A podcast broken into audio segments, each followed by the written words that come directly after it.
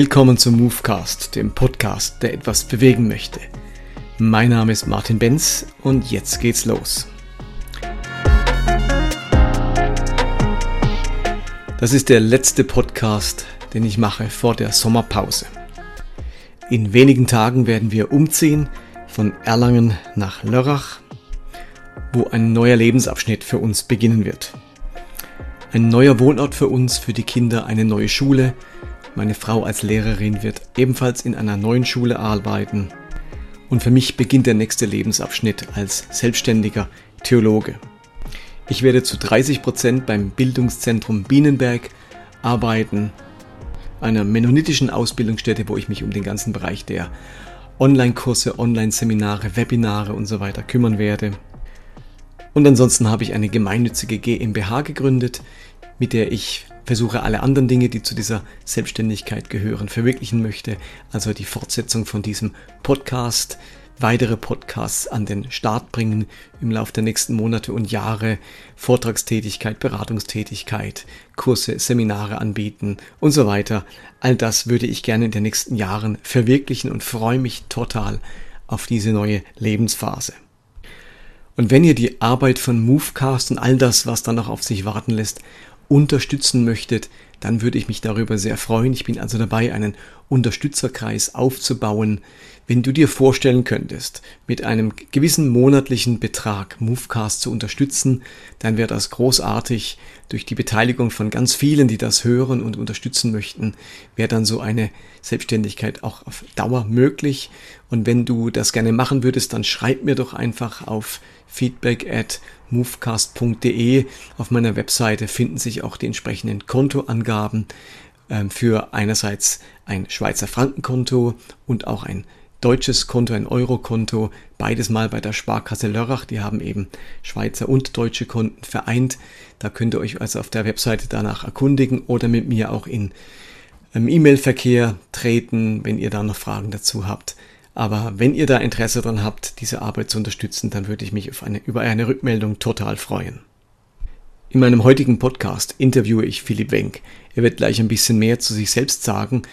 Aber was mich total fasziniert hat an dem Gespräch mit ihm und auch an den Veröffentlichungen von ihm war, dass er eine ganz spannende Verbindung herstellt zwischen den wesentlichen Werten und Überzeugungen der Moderne, also manche sagen ja, wir sind in der Postmoderne, aber eben in dem, was man als Moderne bezeichnet, den starken Überzeugungen und Werten der Moderne und gleichzeitig den Schwerpunkten des Evangelikalismus. Und er versucht aufzuzeigen, dass die Säulen von evangelikalem Glauben gar nicht in erster Linie mal der Bibel entsprungen sind und Kinder der Bibel sind, sondern ganz stark Kinder der Moderne. Also der Evangelikalismus ist mindestens so stark ein Kind der Moderne wie ein Kind des Neuen Testaments. Und in dem Maß, wie die Moderne im Übergang zur Postmoderne an ihre Grenzen stößt, stößt eben auch der Evangelikalismus an seine Grenzen. Und dort, wo wir merken, dass das Moderne nicht mehr trägt oder immer weniger Antworten findet, merkt auch der Evangelikalismus, dass er an seine Grenzen stößt, zum Teil keine Antworten mehr findet. Und Christen, die dort beheimatet sind, nehmen das wahr und sind eben auf der Suche nach einer Weiterentwicklung dessen, was Evangelikalismus ausmacht. Und dazu jetzt mehr mit Philipp Wenk und dem Interview mit ihm.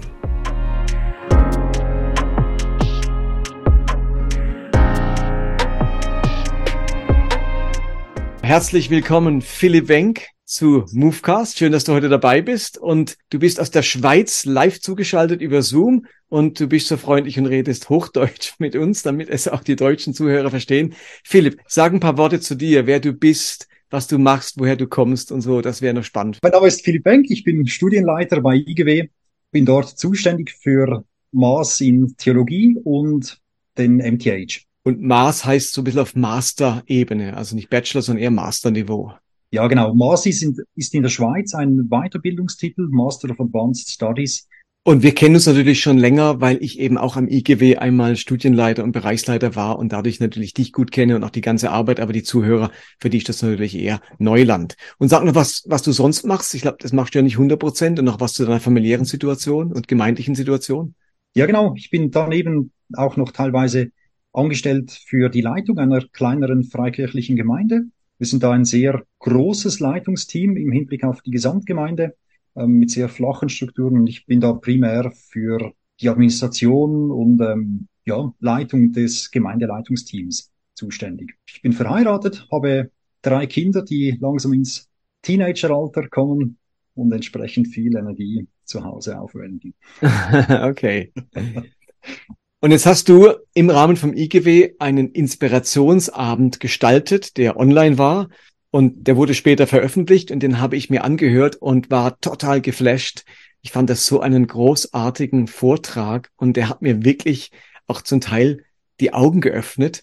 Und du hast dich mit dem Thema Moderne, Evangelikalismus und die Zusammenhänge beschäftigt. Und vielleicht steigen wir da einfach mal ein. Und zwar hast du versucht zu beschreiben, was die Merkmale der Moderne sind und wie man die zeitlich einordnen kann. Vielleicht kannst du damit mal anfangen und was zum Thema Moderne sagen, das mal klären. Wir reden ja oftmals von Postmoderne, aber eben, da gibt's ja auch eine Moderne, wo wir auch noch irgendwo voll drinstecken. Was sind denn die Merkmale dieser modernen Zeit? Die, die Verwendung des Begriffs Moderne ist jetzt in diesem Fall relativ breit. Ich ähm, orientiere mich da jetzt nicht im engeren Sinn an wirklich ganz klassische Jahreszahlen, sondern was mich da vor allem interessiert, ist das Selbstverständnis und das Weltverhältnis oder die Weltbeziehung des Menschen. Und das scheint mir ganz, ganz typisch zu sein für die Moderne. Man könnte auch sagen, es beginnt eigentlich bereits mit der Neuzeit, also Renaissance, Reformationszeit, so um mhm. diese Jahrhunderte herum und entwickelt da eine Dynamik, die bis heute sehr stark wirksam ist. Vielleicht zwei, drei Punkte dazu. Zum Selbst, beginnen wir besser zum mit dem Selbstverständnis des modernen Menschen. Okay. Das lässt sich beschreiben als autonomes oder weltgestaltendes Subjekt. Also der moderne Mensch versteht sich als Einzelwesen, ein Individuum, das eine eigene Persönlichkeit ist, die danach strebt, selbst ihren Mann zu stehen und deshalb alle Abhängigkeiten zu überwinden sucht. Also Autonomie ist ein ganz zentraler Begriff für den modernen Menschen, für sein Selbstverständnis. Zusätzlich zur Autonomie kommt auch noch der ganz starke Drang nach Selbstwirksamkeit. Und eben von der Renaissance an wird die Vorstellung immer prägender, dass der Mensch durch sein schöpferisches Tätigsein wesentlich dazu beiträgt, dass die Schöpfung zur Vollendung geführt wird. Also da können wir bei verschiedenen Autoren, können wir diesen Grundgedanken feststellen, wie sie von der Überzeugung geprägt sind, selber an Gottes Schöpfung mit tätig sein zu dürfen und zu sollen, damit diese Welt, diese Schöpfung immer mehr zu dem wird, wozu Gott sie geschaffen hat. Damit verbunden ist ein neues Weltverhältnis. Während der mittelalterliche Mensch die Welt als gottgeordnete Schöpfung, als Kosmos wahrnahm und sich deshalb vor die Aufgabe gestellt sah, seinen Platz in dieser Ordnung einzunehmen. Dagegen findet sich der moderne Mensch zunehmend in einer ungeordneten man könnte sagen, Materialsammelstelle. Die Schöpfung wird ihm zur Natur, die göttliche Ordnung zu einem Set von Naturgesetzen. Und da ist wichtig, dass man sich darüber klar wird, dass Naturgesetze nichts mehr darüber aussagen, welche Stellung der Mensch im Weltganzen inne hat, sondern sie werden nur noch zu schlichten Vorgaben, wie die Welt funktioniert und auf welche Weise sie als Materialpool verwendet und gestaltet werden kann. Okay, und das heißt, der mittelalterliche Mensch, dem war gesetzt, du bist auf der Erde, die Vögel sind im Himmel, die Fische sind im Wasser und das ist gegeben. Das ist dein Ort, wo du zu sein hast.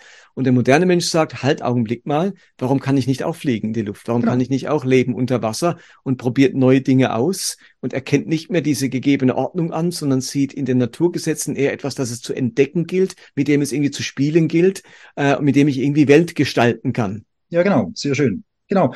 Also war früher die Welt als Schöpfung Gottes, als Kosmos ein Stück weit Subjekt und nicht das Objekt darin. Und jetzt dreht sich das rum und wir werden zum Subjekt und die Welt wird zum Objekt, die ich einfach gebrauche und nutze. Ja, inwiefern jetzt im früheren Verhältnis diese Subjekt-Objekt-Beziehung überhaupt verwendet werden kann, um das Verhältnis zu beschreiben, da wäre ich jetzt ein wenig zurückhaltend. Okay. Weil, weil diese Unterscheidung von Subjekt und Objekt ja erst eigentlich eine typische moderne Unterscheidung ah, ist. Okay, ja. Also vorher war viel mehr eine Form von Beziehung, gegenseitigem Ansprechen von vorgegebener Ordnung, in der ich mich wiederfinde. Ja, vielleicht, da, da würde ich eher den Begriff der Schöpfungsordnung in den Vordergrund stellen. Also eben von Gott geordnetes Ganzes, von dem ich Teil bin. Okay, und wenn du es nochmal zusammenfasst, was sind also die in ein paar Stichworten die Merkmale der Moderne, die uns bis heute prägen? Das war Autonomie. Genau, Autonomie, Selbstwirksamkeit, also Unabhängigkeit und selber gestalten können auf der einen Seite und die Welt als stummes Objekt, als Material, als Gegenstand, den ich für meine eigenen Zwecke und Ziele verwenden kann. Das wären so wirklich ganz, ganz rudimentär so die Hauptelemente, denke ich, von einem modernen Weltverhältnis. Und dann hast du als nächsten Schritt den Evangelikalismus, also man könnte sagen evangelikalen Glauben zusammengefasst, auch anhand von vier Merkmalen. Auch die fand ich sehr interessant. Sag noch mal was zu denen und auch woher du die hast. Das ist das sogenannte Quadrilateral, also ein Viereck. Und es geht auf David Babington zurück, der ein schottischer Historiker ist und ähm, ein ausgewiesener Experte zum Thema Evangelikalismus. Spannend ist er in meinen Augen auch dadurch, dass er selbst Teil einer baptistischen Gemeinde in Schottland ist und somit eben auch die evangelikale Bewegung nicht nur von außen her als Wissenschaftler kennt, sondern eben persönlich von seiner eigenen Beteiligung. Und dieser Babington hat 1989 ein Buch herausgegeben mit dem Titel Evangelicalism in Modern Britain. Und in diesem Buch hat er eine Definition von Evangelikalismus vorgestellt, die seither sehr große Anerkennung gefunden hat. Also fast überall, wo man über den Evangelikalismus diskutiert, kommt man früher oder später auf Babington zu sprechen. Und zwar definiert er den oder beschreibt er den Evangelikalismus anhand von vier Themen. Diese Themen sind zum einen die Bibel, das Kreuzesgeschehen, Bekehrungserfahrung und Engagement.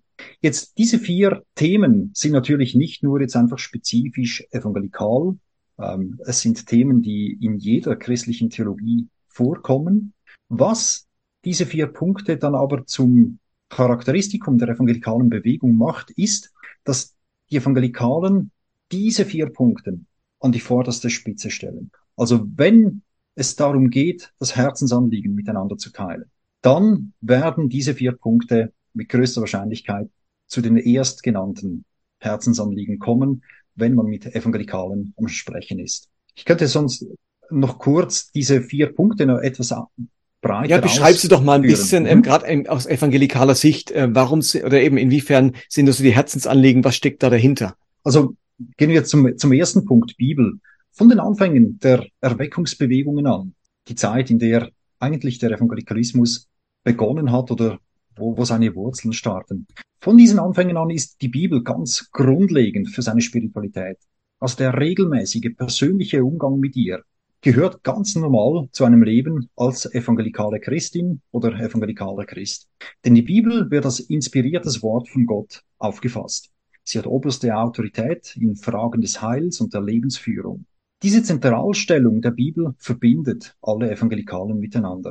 Natürlich gibt es auch da offene Fragen, wo es unterschiedliche Ansichten und Meinungen gibt. Wie ist Inspiration zu verstehen? folgt aus der Inspiration notwendig auch die Irrtumslosigkeit in allen Dingen und mhm. so weiter. Also ja. da sind durchaus viele offene Fragen da, werden diskutiert, aber diese Zentralstellung der Bibel ist ganz entscheidend für die Evangelikalen. Ein zweites Stichwort, das Kreuzesgeschehen, bringt ein weiteres ganz wichtiges Kernanliegen evangelikaler Spiritualität zum Ausdruck.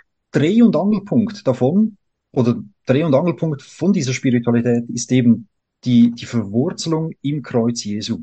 In einem kirchlichen Handbuch aus dem 19. Jahrhundert heißt es zum Beispiel, der Tod Christi umfasst in dieser schriftgemäßen und umfassenden Sichtweise das ganze christliche System.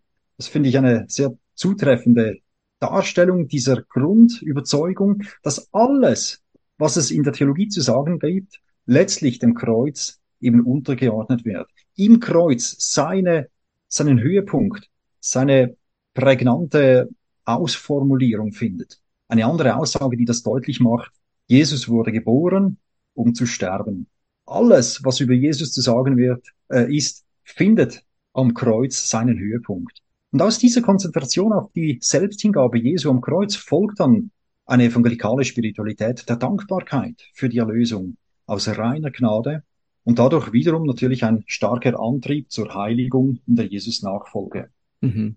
Ein weiterer Punkt ist die starke Betonung der Bekehrungserfahrung.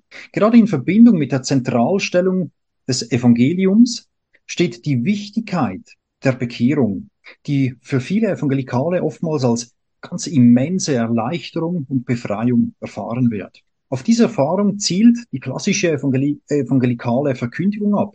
Sie schürt die Sorge um die geistliche Wohlfahrt und lädt dann zu den Freuden des Himmels ein. Manchmal malt sie noch im Gegenzug dazu, auch hier und da, noch heute, äh, die, die Schrecken der Hölle.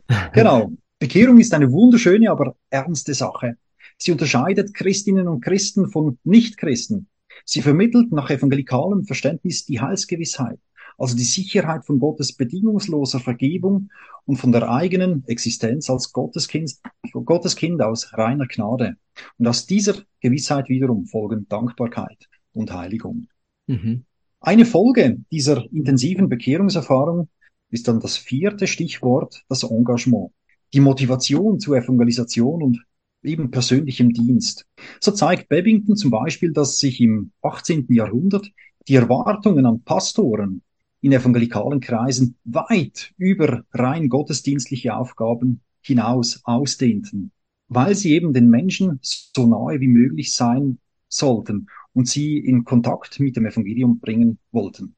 Es entstanden auch neue Missionsgesellschaften, die sich zum Ziel setzen, alle noch unerreichten Völker mit dem Evangelium zu erreichen. Und auch diese Tätigkeit beschränkte sich oft nicht nur auf rein verbale Verkündigung des Evangeliums, das Durchführen von Gottesdiensten, sondern war eingebettet in Aktionen zur allgemeinen Förderung der Lebensqualität dieser Menschen und Völker. Das sind die vier Punkte, vier Herzensanliegen, die Evangelikale mehr oder weniger alle gemeinsam haben. Und jetzt würden Evangelikale wahrscheinlich sagen, ja, äh, egal ob der Bebbington das sagt, das ist zutiefst biblisch, so war es von Anfang an. Ich meine, äh, so ist das Christsein gedacht. Und man hat so den Eindruck, als evangelikaler Christ mit diesen ganzen Überzeugungen, auch mit diesen vier Schwerpunkten, ist man direkt der Apostelgeschichte entsprungen und macht eigentlich genau das, was die schon immer gemacht haben und versteht das, was schon immer verstanden wurde. Und da hast jetzt du den Eindruck, dass das Evangelikale doch auch ganz stark Kind eben dieser Moderne ist und nicht einfach so der Apostelgeschichte entsprungen. Kannst du dazu äh, auch etwas sagen? Jawohl, genau. Das war für mich persönlich wirklich eine ziemlich überraschende Entdeckung. Und ich glaube, jetzt gerade anhand dieses Quadrilaterals lässt sich sehr schön zeigen, wie harmonisch die evangelikale Stoßrichtung, Spiritualität, ihr Weltverhältnis eigentlich mit dem modernen Weltverhältnis harmoniert und deshalb auch ja, diese Form von Christentum in der Zeit der Moderne eine solche Hochblüte erleben durfte. Ich versuche das ganz kurz zu umreißen. Anhand der Priorität der Bibel und der Bekehrungserfahrung lässt sich nämlich meines Erachtens sehr schön zeigen, wie stark das Selbstverständnis der Evangelikalen mit dem modernen autonomen Subjekt harmoniert. Im Gefolge des Renaissance-Humanismus und der Reformation betont der Evangelikalismus den persönlichen Umgang mit der Bibel, bei dem das Gewissen des Einzelnen die Funktion des Lehrers übernimmt. Also vielleicht kann man sich da noch an die Aussage von Luther erinnern, der am Reichstag sagt, hier stehe ich und kann nicht anders. Darin liegt eine sehr große Freiheit, aber auch Verantwortung der Einzelperson begründet. Sie allein kann und muss sich in Freiheit für oder gegen den Gehorsam entscheiden und ihr Leben entsprechend gestalten. Also diese Vereinzelung des Subjekts wird hier deutlich. Sie wird noch deutlicher in der Priorität der Bekehrungserfahrung, die, wie wir gesehen haben, für den Evangelikalismus ganz kennzeichnend ist.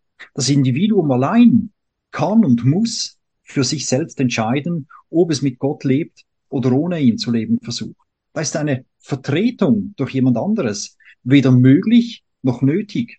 Diese beiden Punkte zeigen, wie ein evangelikales Selbstverständnis mit dem autonomen Subjekt der Moderne sehr gut zusammengeht, auch wenn natürlich die Vorstellung von der Art und Weise, wie diese Autonomie konkret ausgelebt und genutzt werden soll, sich natürlich ganz stark unterscheidet von anderen modernen Subjekten und ihrem Gebrauch dieser Autonomie.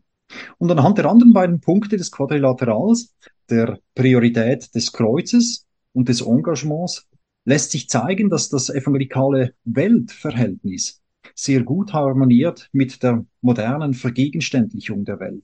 Die Betonung des Kreuzes legt den Fokus auf das Sterben müssen der gefallenen Schöpfung. Die Welt, wie sie heute ist, wird mit Jesus am Kreuz sterben und vergehen.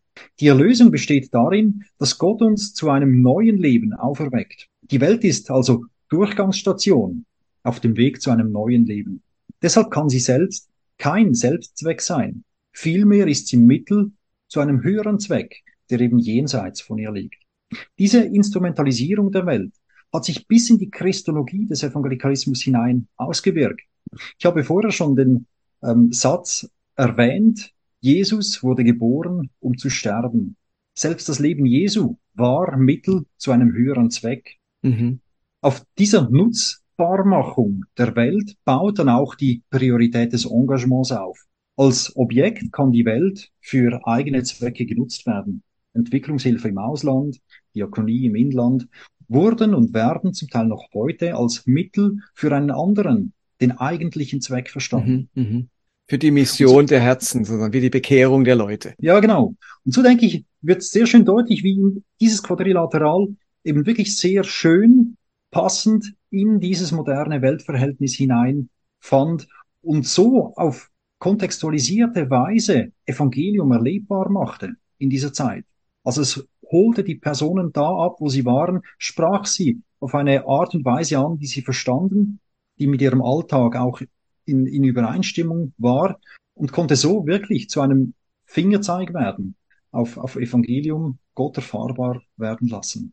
Also würdest du sagen, das, was wir heute als klassisch evangelikale Schwerpunkte sehen, ist gar nicht so sehr direkt zurückzuführen auf ein sehr authentisches und objektives Bibelverständnis, sondern es ist ganz stark geprägt von unserer modernen Brille und unserer modernen Prägung, wie wir die Welt sehen und wie wir den Menschen sehen. Und daraus entwickeln sich eher diese evangelikalen Schwerpunkte. Ja, genau. Also ich meine, deine Formulierung hat es bereits schön zum Ausdruck gebracht. Eine ganz objektive Wahrnehmung der Bibel, das ist ein modernes Anliegen. Objektivität, eben Irrtumslosigkeit, um auch ein weiteres Schlagwort zu, zu nennen. Das sind moderne Bedürfnisse, die wir mit größter Wahrscheinlichkeit nicht in dieser Art und Weise bereits in der Antike der ersten Leser der biblischen Texte so wiederfinden. Ach, spannend. Das heißt, die Chicago-Erklärung, Irrtumslosigkeit der Schrift in all ihren Aussagen und in der, bis in die Grammatik hinein, würde sagen, das ist ein ganz typisch modernes Bedürfnis und hat für den antiken Leser gar nicht so eine Rolle gespielt. Deswegen gehen in antiken Texten, bleiben wir mal gar nicht bei der Bibel, ja oftmals auch so stark das Historische und das Erfundene, das Übertriebene Hand in Hand und Menschen empfinden, dass das gar nicht so schlimm war früher. Das war, die hatten gar nicht das Bedürfnis, das immer alles zu plausibilisieren und zu verifizieren. Ja, genau, genau. Also ich denke, da, eben genau, dass, dass die Chicago-Erklärung, was sie zum Ausdruck bringt, das ist ja eine Diskussion, die in diesen Jahren stattgefunden hat. Große Auseinandersetzung zwischen konservativen und liberalen Strömungen innerhalb der Theologie, die sind hier in dieser Erklärung sichtbar. Und ähm, ja, das sind ihre Anliegen, inwiefern die wirklich so auch die biblischen Autoren und, und Leser äh, geteilt hätten, da wäre ich sehr fragen. Kannst du noch ein paar konkrete Themen oder Beispiele nennen, die aufzeigen, dass Evangelikale denken, sie seien eben da zutiefst biblisch, während sie doch eigentlich nur modern sind? Gibt es da noch ein paar Beispiele oder Auslegungen oder, oder sonstige Dinge, wo dir das einfällt? Du hast es schon aufgezeigt beim persönlichen Bekehrung und ich lese die Bibel und ich verstehe die Bibel. Ich bin mein eigener Lehrmeister sozusagen. Gibt es noch andere Themen und Beispiele, wo du das ähm, so aufzeigen könntest? Also ich glaube, eben sind schon wirklich vor allem bei diesen vier Kernpunkten zu finden. So dieser sehr stark individuelle Umgang mit der Bibel, selber Rechenschaft ablegen müssen dürfen, ähm, mein eigenes Gewissen, das so großes Gewicht bekommt. Auch das starke individualistische, ich lese für mich die Bibel. Also wenn wir, wenn wir daran denken, dass Bücher oder, oder Texte an sich in der Antike zu teuer waren, dass sich das jemand, eine Privatperson einfach so leisten konnte, sondern das Bibellesen immer in der Gemeinschaft stattgefunden hat. Da unterscheidet sich auch schon nur die, die Art und Weise, wie wir die Bibel lesen, enorm von der damaligen Zeit nämlich dass wir als ja, Einzelpersonen in unserem Kämmerchen da Gottes Wort lesen und, ähm, und meinen, das sei jetzt wirklich so typisch christliche Spiritualität. Ja, und vor allem, wenn man es in der Gemeinschaft liest, ist man ja auch sofort konfrontiert mit den Gedanken anderer.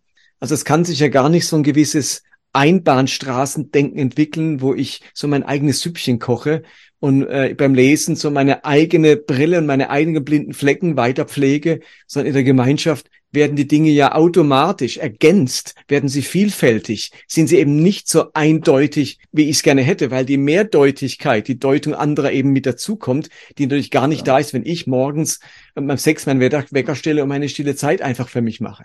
Ja, ja, genau, ja, genau. Eben und damit verbunden die ganze Frage nach der Wahrheit, unser Verständnis von Wahrheit heute ist ganz stark modern geprägt. Das heißt? Wir, in, in der Moderne bekommt die propositionale Wahrheit immer stärkeres Gewicht, würde ich sagen, wo es eben darum geht, dass eine Aussage dann wahr ist, wenn sie der Faktenlage entspricht. Und das eben möglichst neutral, objektiv, distanziert betrachtet. Also es geht nicht darum, dass eine Zusage oder eine Aussage verlässlich ist oder schon nur, was, was ich glaube, gerade auch für biblische Autoren eigentlich ganz zentral wäre, dass eine Aussage eben auch wirkmächtig ist, dass eine Aussage neue Realität schafft, was, was im Umgang mit der Bibel eigentlich geschehen könnte, indem eine Zusage beim Lesen der Bibel als Zusage verstanden wird, die, die eine neue Realität schafft. Beispiel die Aussage, ich vergebe dir, ist keine Beschreibung einer objektiven Faktenlage, sondern indem ich dir Vergebung zuspreche, schaffe ich eine neue Beziehung. Also da wird etwas neu geschaffen durch die Aussage. Und es ist nicht nur eine distanzierte, objektive Beschreibung. Mhm. Aber da ist, da ist evangelikales Verständnis von Wahrheit ganz stark auf dieser objektiven Schiene. Und ich ähm, würde behaupten, dass das war zu biblischen Zeiten noch weniger der Fall als, als jetzt hier heute bei uns. Also eher typisch modern. Genau, genau. Und ist in der Postmoderne erleben wir ja auch wieder neue Ansätze, wie man über Wahrheit spricht und wie man über Wahrheit denkt. Ja, genau. Was oftmals verächtlich kommentiert wird aus evangelikalen Kreisen, dass wir jetzt die Wahrheit verlieren. Was uns verloren geht, ist diese objektive, objektivierte, sachliche Wahrheit, die vor allem über Fakten verifizierbar ist. Jawohl, jawohl. Also man merkt ja auch, dass, dass überall äh, nimmt man das wahr, man, die Moderne gerät an seine Grenzen. Mhm. Und weil die evangelikale Bewegung so stark in der Moderne verwurzelt ist, erlebt sie gleichermaßen, dass sie an ihre Grenzen gerät. Genau. Und jetzt wäre die Frage, also ich entdecke in evangelikalen Bestrebungen ganz oft nichts anderes wie die Werte oder die Denkmuster der Moderne aufrechtzuerhalten. Denn darin funktionieren wir. Das ist unser Biotop, in dem wir so viele Jahrhunderte gediehen sind. Und nimmt uns das nicht weg. Das darf nicht zu einem Ende kommen. Dort funktionieren wir. Und so wie die mhm. Moderne zu Ende geht, fühlt sich die evangelikale Bewegung enorm bedroht und kommt nicht zurecht mit neuen Ansätzen, mit neuen Denkmustern, mit neuen Paradigmen. Äh, und deswegen haben wir so ein bisschen einen Kulturkampf, vor allem der Evangelikalen und der Postmoderne, Postmoderne ist auch noch nicht definiert. Das ist einfach etwas nach der Moderne. Was das genau ist, ist zeigt man oftmals immer erst im Nachhinein, kann man das feststellen. Aber wo nimmt man, wird schon übereinstimmen, dass das Evangelikale an seine Grenzen gerät, weil die Moderne ihre Grenzen gerät? Ja, genau. Das ist eigentlich Grundlage für, für diese Erwartung oder Hoffnung für die Zukunft des Evangelikalismus. Spätestens seit der zweiten Hälfte des 20. Jahrhunderts werden ganz deutlich diese Grenzen der Moderne spürbar. Beispiele dafür sind vielleicht ähm, das zunehmende Gefühl des Ausgeliefertseins und der Ohnmacht durch immer weniger durchdringbare Komplexität des Lebens. Also alles wird, alles wird kompliziert, alles wird so vielseitig, vielschichtig, dass man immer weniger den Überblick bewahren kann im Alltag und deshalb sich zunehmend ausgeliefert und ohnmächtig fühlt. Und das ist genau eben das, das Spannende zu beobachten. Wir sind an einen Punkt gelangt, wo die Moderne, die ja das Anliegen hatte, die Menschen freizusetzen, die Befreiung aus der selbstverschuldeten Unmündigkeit, dass genau diese Freiheit wieder zu neuen Abhängigkeiten führt, in neue Sackgassen, zu neuen Gefangenschaften. Und hier sind wir heute wirklich an einem Punkt, wo die Unfreiheit, die wir erleben, nicht darauf zurückgeführt werden kann, dass gewisse Personen diese Freiheit noch nicht wirklich genossen haben, dass ähm, die Freiheit einer gewissen Elite auf dem Rücken von vielen Unfreien genossen wird. obwohl das natürlich auch äh, immer noch ähm, zu oft, zu stark äh, zu finden ist. Aber diese Unfreiheiten, von denen wir jetzt hier sprechen, das sind genuine Folgen der Freiheit selbst, die die Moderne ermöglicht hat. Nämlich? dass die, die, die Überforderung durch die Komplexität, auch das Getriebenwerden, getrieben sein durch Unterschöpfung, durch diese ansteigende Beschleunigung unseres Alltags und Wettbewerbs. Wir haben heute die, die Grundüberzeugung, dass jeder Mensch gleich ist und dass ähm, wir nicht in bestimmte Standes- oder Kastensysteme reingeboren werden, sondern jeder von uns muss und darf sich selbst bewähren und seinen Status erarbeiten. Das ist zum einen enorm befreiend, aber auf der anderen Seite zwingt es uns, konstant unseren Status zu verteidigen, sobald wir einen haben, und zuerst überhaupt auch aufzubauen. Das heißt, wir sind fortlaufend dran, uns zu, zu schützen, müssen, wir müssen wachsen, wir müssen zunehmen, wir müssen schneller werden, weil wir sonst von anderen überholt werden, die eben doch noch etwas mehr leisten können als wir. Und das führt wiederum, diese ursprüngliche Befreiung des Einzelnen führt letztlich zu einem Getriebensein, zu einer Erschöpfung durch diese ansteigende Beschleunigung, die wir heute, gerade ja. nach Corona, umso deutlicher äh, wahrnehmen. Ja.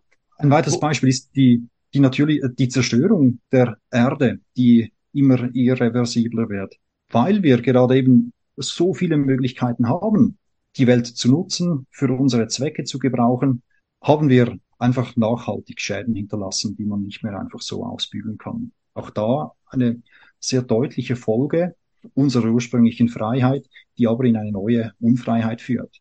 Ja, also die Erde ist nun etwas, das kann ich gebrauchen für meine Zwecke. Ich kann sie nutzbar machen. Sie muss mir untertan sein in dem Sinne. Und das hat natürlich jetzt uns diese große Freiheit auch zu ganz großer äh, Unfreiheit geführt. Also wir sind jetzt letztlich abhängig von der Natur, von den Wetterbedingungen, von dem Mangel an Ressourcen. Also wir haben uns in eine Sackgasse hineingeführt, wie du es vorhin gesagt hast. Ja, genau. Was aber eine Auswirkung des modernen Mindsets ist, dass man so mit der Welt umgehen kann. Und wir projizieren es ja immer wieder zurück auf die Schöpfungsgeschichte. Seid fruchtbar und mehret euch, äh, gestaltet den Garten und so weiter. Da haben wir mit moderner Brille draus gemacht. Macht dir die Erde untertan, nutze sie, mach was draus, gestalte etwas, und jetzt merkt man, dass das natürlich seine enormen Grenzen hat und dass man dadurch wieder in eine neue Unfreiheit reingekommen ist. Jawohl, genau. Und vor allem ist da die Frage nach der Art und Weise, wie wir die Erde gestalten und, und nutzen sollen. Bruno Latour hat ein schönes Büchlein geschrieben, das terrestrische Manifest.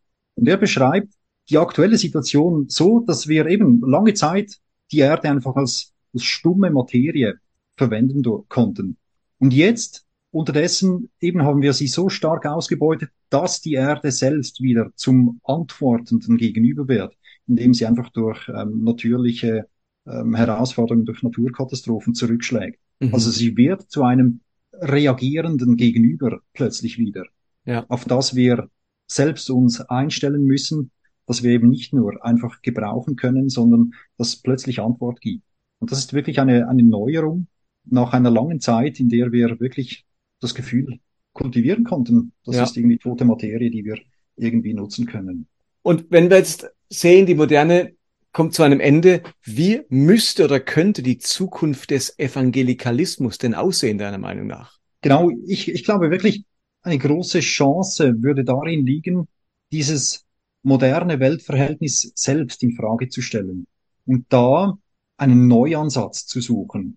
Und ich glaube, es gibt also es ist gar nicht mehr ganz so neu. Ich glaube, auch bereits innerhalb des Evangelikalismus gibt es ganz viele Diskussionen, Vorstöße in diese Richtung, die aber nach meiner Einschätzung eben immer noch im Rahmen von konservativ-liberal diskutiert werden und deshalb gar nicht ihr Potenzial entfalten können. Also ein Beispiel wäre Kreuzesverständnis oder Erlösungslehre. Da haben wir sehr oft ein sehr instrumentalistisches Verständnis Verständnis gepflegt im Evangelikalismus. Ebenso Vergebung funktioniert gesetzmäßig. Da gibt es eine Regel, die wurde von den Menschen übertreten und deshalb benötigen wir das äh, gesetzte Maß von Strafe, das wir selbst nicht leisten können. Deshalb muss Gott da einspringen und dann ist am Schluss die Rechnung ähm, kommt gut. Und ich glaube, da haben wir heute schon viele relationale Ansätze in der Erlösungslehre. Also wo es nicht mehr um das Begleichen einer quantisierbaren Schuld geht, sondern um, um Solidarität Gottes mit der Menschheit oder mit seiner gesamten Schöpfung. Und das sind viele Diskussionen, die bereits im evangelikalen Rahmen stattfinden und die man durchaus noch weiter, weiter fördern könnte. Und eben nicht dann gleich unter die Liberalismus-Schablone stellen sollte, sondern wirklich ganz bewusst fragen sollte, liegt da nicht ein ganz anderes Selbst- und Weltverständnis zugrunde, das eigentlich über diese modernen Sackgassen hinausweichen könnte. Manchmal kann es, kann es dann hilfreich sein, wenn man noch auf völlig theologisch un, ungeprägtes Gebiet ausweicht und, und dann das Gespräch mit, mit Nachbarsdisziplinen sucht. Also eine Möglichkeit, die ich sehr, sehr attraktiv finde, ist zum Beispiel die Soziologie von Hartmut Rosa. Rosa befasst sich auch intensiv mit der Moderne, ein kleines Büchlein geschrieben, die Beschleunigung, wo er eine solche Sackgasse aufweist, in die die Moderne uns geführt hat. Und in Folge darauf hat er sich dann überlegt, ja, aber wie sähe dann ein Leben aus, das nicht in diese Sackgasse fällt? Und dafür entwickelte er den Begriff Resonanz, den er dann ähm, in einem ziemlich dicken Buch äh, ausführlich um, umrissen hat. Und ich glaube, dieser Ansatz könnte auch für die Theologie wiederum sehr fruchtbar gemacht werden. Für, ein, für die Entwicklung einer, eines neuen Weltverhältnisses, in dem zum einen das moderne Anliegen der Selbstwirksamkeit durchaus weiterhin besteht. Also ich darf und soll mitgestaltend tätig sein. Also ich bin nicht nur einfach passives Objekt, sondern, sondern ich, ich darf Akteur sein und doch eben in diese gegenseitige Beziehung hineingenommen, in die Begegnung mit jemandem, der mich selbst anspricht, der seine Spuren auch in mir hinterlässt, so wie auch ich wiederum im anderen Spuren hinterlassen kann. Also das, das wären dann so Ansätze, wo ich denke, die sind noch nicht jetzt theologisch aufgeladen, dass sie dann gleich äh, unter die alte Schublade fallen könnten, und bieten dann so eine Ausgangsbasis, um dann auch im Rahmen der Theologie weiterzudenken. Das Problem ist halt, dass Resonanz erfordert eine gewisse Offenheit, eine gewisse Bereitschaft, sich berühren zu lassen. Mhm. Dass Resonanz ausgelöst wird oder auch ich wiederum Resonanz zu etwas verspüre, zum Beispiel zu dieser Welt, die man vorher nur gebraucht hat, die Welt, die einfach nur Mittel zum Zweck ist und jetzt plötzlich darf die eine Rückwirkung auf mich haben. Und wir haben als Evangelikale ganz oft, nein, haltet euch von der Welt fern, hat nichts gemeinsam mit der Welt. Da schafft man eine Distanz und jede Berührung durch die Welt ist ja auch gleichzeitig eine Verunreinigung, weil nichts Gutes in der Welt wohnt. Und damit ist die Resonanz eigentlich ausgeschlossen. Und das bräuchte natürlich schon eine gewisse Offenheit auf evangelikaler Seite, dass man sagt, ich trete in Resonanz ein. Nicht nur mit der toten Materie, mit der Natur, mit der Schöpfung, auch mit den Menschen auf dieser Welt mit verschiedenen Menschen, nicht nur mit den Leuten in meiner Kirche oder in meiner Bubble, sondern Resonanz mit vielleicht ganz anderen Religionen und Überzeugungen. Das finde ich noch ganz spannend, aber das braucht eine gewisse Überzeugung, äh, Offenheit, die oftmals halt gar nicht da ist. Man ist so resonanzresistent, weil man ja im Besitz der Wahrheit ist und deswegen darf, muss und darf und soll nichts anderes an mich andringen. Jawohl, vor allem ist es ja eine Wahrheit eben, die ich, die ich besitze die ich dann eben auch wiederum nutzbar machen kann für meine Zwecke. Und sobald jemand diese Frage, äh, diese Wahrheit dann in Frage stellt, dann stellt er letztlich auch meine Wirkkraft in Frage. Das, was ich eben zu besitzen meine und tun zu können meine. Mhm. Und da, glaube ich, für, ja, führt das oftmals erst in der Krise, wenn ich wirklich nicht mehr vernünftig glauben kann, glauben jetzt im, im intellektuellen Sinn von meinen für wahr halten, dass die Wahrheit, die ich zu besitzen meinte, wirklich wahr ist. Ich glaube, erst da entsteht dann auch der Wunsch, meine Sicherheit auf eine neue Weise zu finden. Nicht indem ich die Wahrheit besitze, sondern plötzlich merke, ich werde getragen. Äh, die Wahrheit besitzt mich. Das ist etwas abstrakt ausgedrückt. Okay, vielleicht mal bis dahin. Jetzt hast du uns mitgenommen in die Merkmale der Moderne, dann in die vier Merkmale des Evangelikalismus und wir haben versucht herauszuarbeiten, inwiefern gerade das Evangelikale und die Schwerpunkt des Evangelikalen doch auch ganz stark Kind dieses modernen Denkens und dieses modernen Lebensgefühls sind und die Ermutigung, darüber hinaus zu kommen und neue Ansätze zuzulassen, weil das Moderne an seine Grenzen stößt. Und das Evangelikale darf am Ende nicht abhängig sein von irgendeiner Zeitgeschichte oder Philosophiegeschichte, sondern es hat es ja geschafft, in den letzten 2000 Jahren sich durch alle philosophischen Strömungen, die eine Zeit geprägt haben, mitzuentwickeln, mitzureifen und darüber hinaus zu wachsen, sodass bis heute der Glaube für Millionen von Menschen relevant ist. Genau, das, das ist das große Ziel, die große Hoffnung, dass das wieder möglich wird, wieder echt für unseren Kontext ja. Evangelium erlebbar zu machen, selbst zu erleben und bezeugen zu dürfen. Also dann danke ich dir, Philipp, vielen Dank für deine Zeit, für die inspirierenden Gedanken. Und äh, ja, ich bin gespannt, was die Zukunft bringt und wie wir da einen Beitrag leisten können, dass dieser Glaube sich weiterentwickeln darf und für uns von höchster Relevanz ist.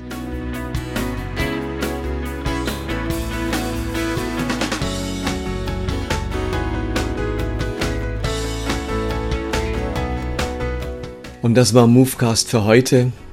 Ich hoffe, es hat euch inspiriert. Ansonsten wünsche ich euch jetzt eine wunderschöne Sommerzeit, schöne Ferien, genießt die Sonne, genießt die Wärme und wir hören uns hoffentlich wieder Ende August oder Anfang September, dann wie gesagt in dieser ganz neuen Lebensphase und nochmal der Hinweis, schaut auf meiner Webseite vorbei oder hört euch Movecast 150 an, wo ich das nochmal ausführlich schildere. Macht's gut, bye bye, bis bald. Be blessed.